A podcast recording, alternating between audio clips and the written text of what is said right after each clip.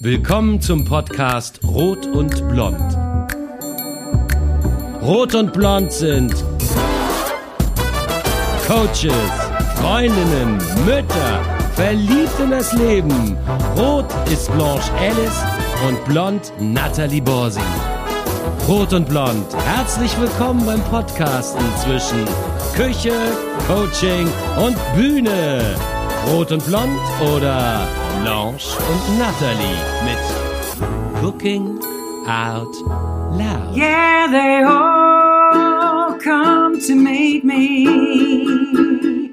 Arms reaching, smiling sweetly. It's good to touch the green, green grass of home. Oh.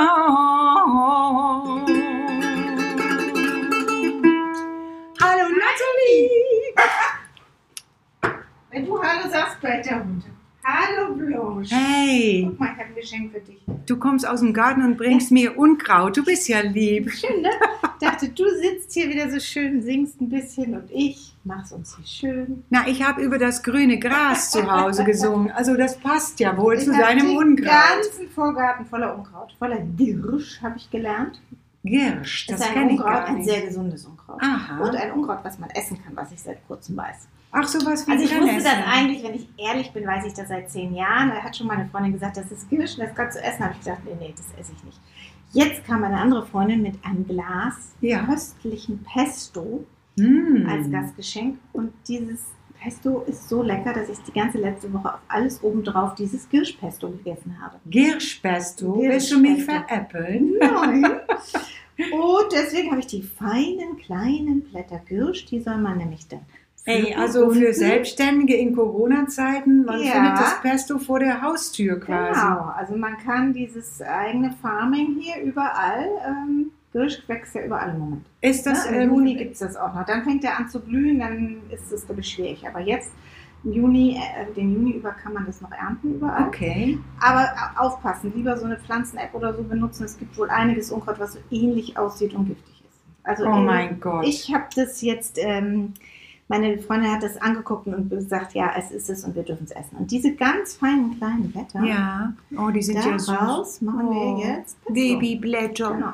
Und das schmeckt wie zitroniges Gras. Ja.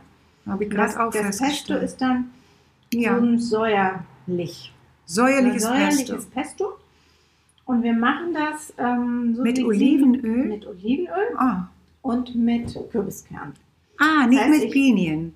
Nee, ähm, ich mache das mit Kürbiskern, weil so hat sie es mir geschenkt. Sie probiert das heute mal mit Pinienkern. Vielleicht schmeckt das noch geiler. Aber Und ich, röstet man die erst? nee, hat sie Nicht. auch nicht gemacht. Also Was? ganz schlicht. Du brauchst nur relativ viel von diesem Gürsch, so zwei Hände voll. Und gutes Olivenöl. Und ein paar Brennnesselblätter. Die Nee. Spitzen. Die hast Das du gerade letzte. Woche alle entsorgt, bestimmt. Ja, also ich würde es jetzt heute vielleicht mal ohne Brennnesselblätter machen, soll aber auch ganz wahnsinnig gesund sein. Ja. Und dazu mache ich uns ein, ein neues Lieblingsspargelgericht von mir. Weil im Juni gibt es ja noch Spargel. Und Spargel à la Vinaigrette und asiatischen Spargel haben wir ja schon im Podcast. Und, ähm, und Spargel Risotto haben wir auch schon im Podcast. Stimmt. Wir haben Aber ein fast Spargel- alles. So, ja, also, ja, es muss mal wieder was Neues her. Ja. Und ähm, guck mal, woher ich das Rezept habe für das, den Spargel, den es dazu gibt. Das ist meine neue Bibel. Aromagemüse von Wierich Wilgis. Das ist kein wirkliches Kochbuch, sondern das ist eine, eine Bibel, wie sich Geschmäcker zusammensetzen, was passiert, wenn du kaust in deinem Gehirn und warum dieses oder jene kleine Essenz noch dazu aus einem normalen Spargel oder Girsch dann das Nouvelle Cuisine super duper Aroma-Erlebnis macht. Wow. Und äh, ich habe, also man kann das nicht wirklich lesen, ne? Das ist, äh, Das ist, ist ja schon ein ein bisschen richtiger. Klopper. mit A bis Z und, und, so einem System und so. Hm. Aber zum Beispiel beim Spargel gibt es eine ganz tolle Übersicht, was man da noch so dazu tun könnte, damit die Geschmackskomponenten richtig rauskommen. Zum Beispiel was bisschen Saures, ne? deswegen Ja. macht man oft eine Vinaigrette oder so zum Ja. Spargel, das passt. Und deswegen dachte ich, dass unser Kirschpesto auch so super gut passt. Ja. Also ich mixe heute wild Mhm. dazu. Und was ich aber hier gelernt habe, was ich bisher nie gemacht habe, hier wird der Spargel in einer ganz, ganz, ganz starken Gemüsebrühe, nur 100 Milliliter, mit, ähm, oh Gott, muss ich das wieder sagen, das Wort? Mit einem Löffel, Teelöffel äh, Brühe wahrscheinlich. Nee, nee, mit 80 Gramm Butter, 100 Milliliter Oh, Gemüsebrühe, 80 Gramm Salz, Butter machst du so einen kleinen Sud ja. und da machst du den geschälten, dicken, weißen, frischen, frisch vom Feld Spargel so in so 2 cm Stücke, lässt Mhm. du den da dünsten. Mhm. Die Spitzen erst später dazu und den Sud kochen wir dann noch ein bisschen ein. Ja. Und damit wird der Spargel serviert. Mhm. Und da drauf kommt ein Topping aus Frühlingszwiebeln, Ja. die ich kurz in Reisessig eingelegt habe. Oh, Und Creme fraiche. ja. Dann springt sie mir in die Hals, denkt an ihre Bikini-Figur. Aber das ist Quatsch. trotzdem ganz toll. Du isst Habe ich immer. Bikini-Figur. Ähm, genau. Alles ist relativ. Und dann dachte ich, eigentlich kommt auf dieses Gericht, was in diesem Geschmacksaromenbuch so äh, kreiert wurde, machen die Nori-Algen drauf. Ja. Als so, so eine besondere Komponente. Und ich würde das heute mit dem Kirschpesto abrunden. Oh, wie lecker. Das Was klingt gut, ich bleibe. Ja, Bleibst du? finde ich gut. Machen Ja. wir. Gut. Dann arbeite ich jetzt ein bisschen an dem Pasto. Ähm, und Ja. was machst du so lange? Schnibbelst du was? Ich denke nach über das Leben. Nee, ich kann was Nee. schnibbeln, wenn du ich würde willst. eigentlich mich gerne mit dir unterhalten. Ich habe so einen Oh. wahnsinnig guten Artikel gelesen. Über? Die Macht der Musik. Na, das liegt ja ganz in meine Richtung. Hast du da was zu, zu sagen? Findest Nee, habe ich gar nichts zu. zu Musik? Damit kenne ich mich nicht aus. Kennst du dich nicht aus? Gar nicht. Doch, Also für ähm, mich war das erzähl. ganz erhellend, weil Ja. ich doch gerade, ich lese solche komischen Kochbücher gerade, die ja keine Kochbücher sind, weil Mhm. ich an meinem eigenen Kochbuch arbeite, so wie Ja. ja schon mitgebracht. Ja, Die Macht der Musik nicht, aber die, das Glück der Musik das geschrieben klingt, hast. ja, warum Singen glücklich warum macht. sie ihn glücklich genau. macht. Und ähm, mein Thema ist ja so, dass äh, ich äh, verschiedene Harmonien von Küchen zusammenbringen will und sage, wenn man das so ein bisschen verstanden hat, so wie Mhm. die Harmonielehre, was ist Moll und was ist Dur und was ist dies und was ist das, dann kann man eigentlich frei kochen und was Neues schaffen. Mhm. Ja? So, und dann habe ich einen Artikel gelesen über die Macht der Musik ähm, und dass das ja so verbindend ist, die Musik, und das ist ja Kochen auch. Also Ja. Ich habe ganz, ganz viele Parallelen gefunden. Mhm. Und dann ist, stand so die Frage im Raum, gibt es eine universelle Musik, die wir alle verstehen, alle Menschen dieser Welt? Ja, ich würde sagen, singen. Das ist für mich das Universalste, was es gibt. Das ist kein, kein Holzinstrument, das ist nicht etwas kulturell Bedingtes. Jeder Mensch hat eine Stimme. Und diese Stimme kann man auch ohne Worte benutzen. Also das Summen oder Klingen, einfach Tönen nennt man das, Singen ohne Worte. Dieses Tönen ist für mich, oder das Geräusch des Regens auf dem Dach oder Spannend. V Vogelgesang, ähm, das alles ist ja Ist das Universelle. Ne? universelle. Ja, und beim, beim universellen Geschmack bin ich jetzt selber, ich habe da habe ich keinen so schlauen Artikel bisher gefunden. aber diese, diese Komponenten süß, sauer, salzig, Mhm. das scheinen wir ja auch alle zu schmecken. Ne? Nur dann kulturell unterschiedlich Zu interpretieren. Zu interpretieren Ja, ne? ja. Also das finde ich spannend. Und weil du sagst singen, also ich habe auch gelesen, dass Wiegenlieder, glaube ich, das Einzige, was weltweit alle Menschen erkennen. Ja, weil Das es ist was Beruhigendes Ja. ist. Und man sagt, dass es vielleicht der Ursprung ist, dass die Affenmama von ihrem Kind, wenn es aus dem Arm gegeben hat, damit es sich nicht einsam fühlt, Mhm. hat es sie gesund, hat sie irgendwas mit ihrer Stimme gemacht und dass uns das alles in die Wiege gelegt wurde. Ja Für in der Kulinarik weiß ich nicht, was wurde uns in die Wiege gelegt. Vielleicht Hunger. Unkraut essen. Na, ich glaube, ne? ja, un, naja, was heißt, was ist Unkraut? Ist auch nur eine kulturelle Definition. Ja. Also, es sind Pflanzen, die schneller wachsen, als wir das wollen. An Orten, wo wir sie auch nicht haben wollen, aber sie sind einfach nur Natur.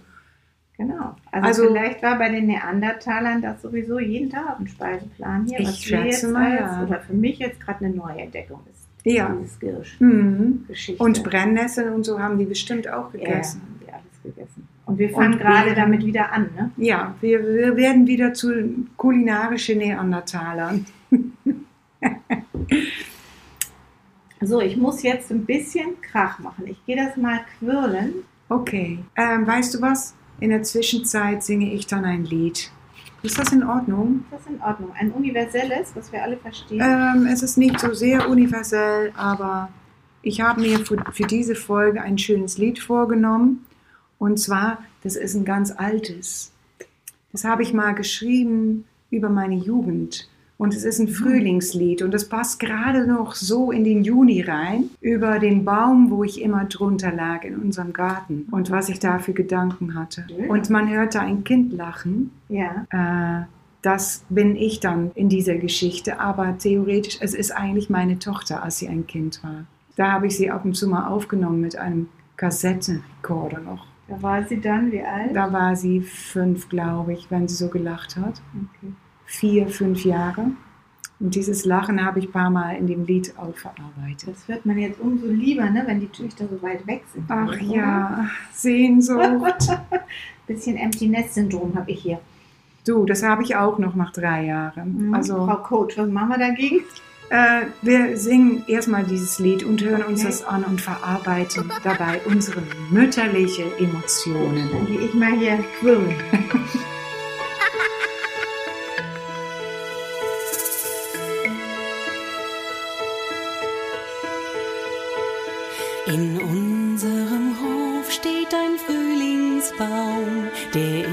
nicht so hoch, aber himmelsbreit. Wenn man darunter liegt im Gras, möchte man glauben, dass es schneit.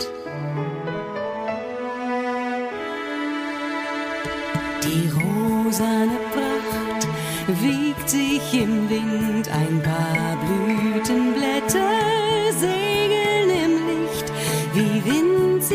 Drachen durch die Luft und landen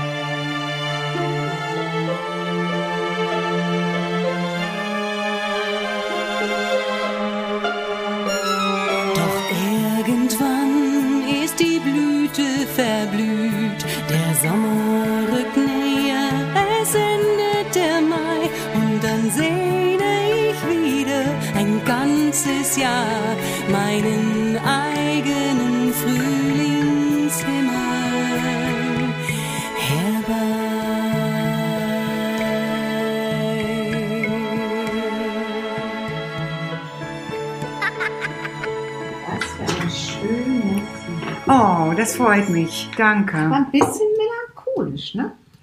Nee, es ist eigentlich sehr freudig und ähm, mit Liebe zurückgedacht eigentlich, ja. Naja, klar, alles, was in die Vergangenheit hineinschaut, ist natürlich leicht melancholisch, aber es ist auch dankbar.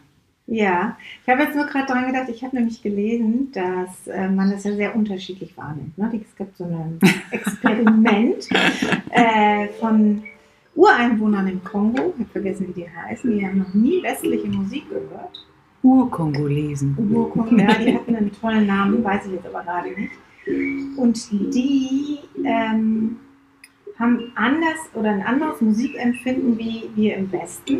Ja, Ja, und die haben wirklich noch nie westliche Musik gehört und das Experiment war, denen wurde Star Wars und Psychomusik Ach Gott. aus dem Film Psycho. Psycho. Psycho. Psycho. Und ähm, die konnten dem Psycho nichts Negatives. Das war für die auch ganz normale Musik. Die haben da keine Angstzustände oder Spannung oder irgendwas äh, Mhm. empfunden. Und äh, die kanadische Kontrollgruppe hat deren Musik auch ganz falsch interpretiert. Ach ja, wie Ja. denn?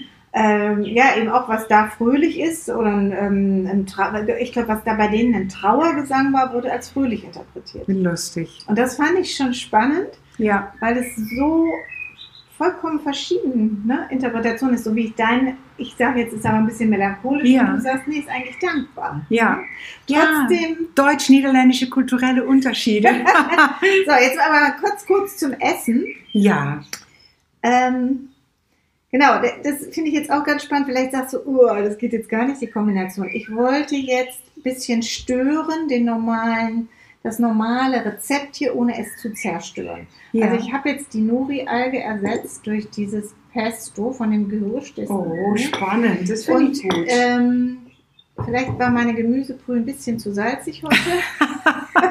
Ach so, und ich äh, darf das ausprobieren. Das ist ja lieb. Genau, ich habe dir jetzt angerichtet den Spargel, der in dieser ähm, Butter-Gemüsebrühe ziehen durfte. Die habe ich dann reduziert, Okay. den Spargel rausgenommen Mhm. und dann ein kleines Topping aus ähm, Creme fraiche und Frühlingszwiebeln, die waren kurz in Reisessig eingelegt. Aber es riecht Und herrlich. obendrauf jetzt das Girschpesto. Das kannst du Ja. auch gern einmal so probieren. Es, es riecht herrlich säuerlich, das liebe ich. Ich liebe Und auch ganz Und Senf und alles, Ja, was probier sauer ist. Also vielleicht ein Tick Also- zu salzig.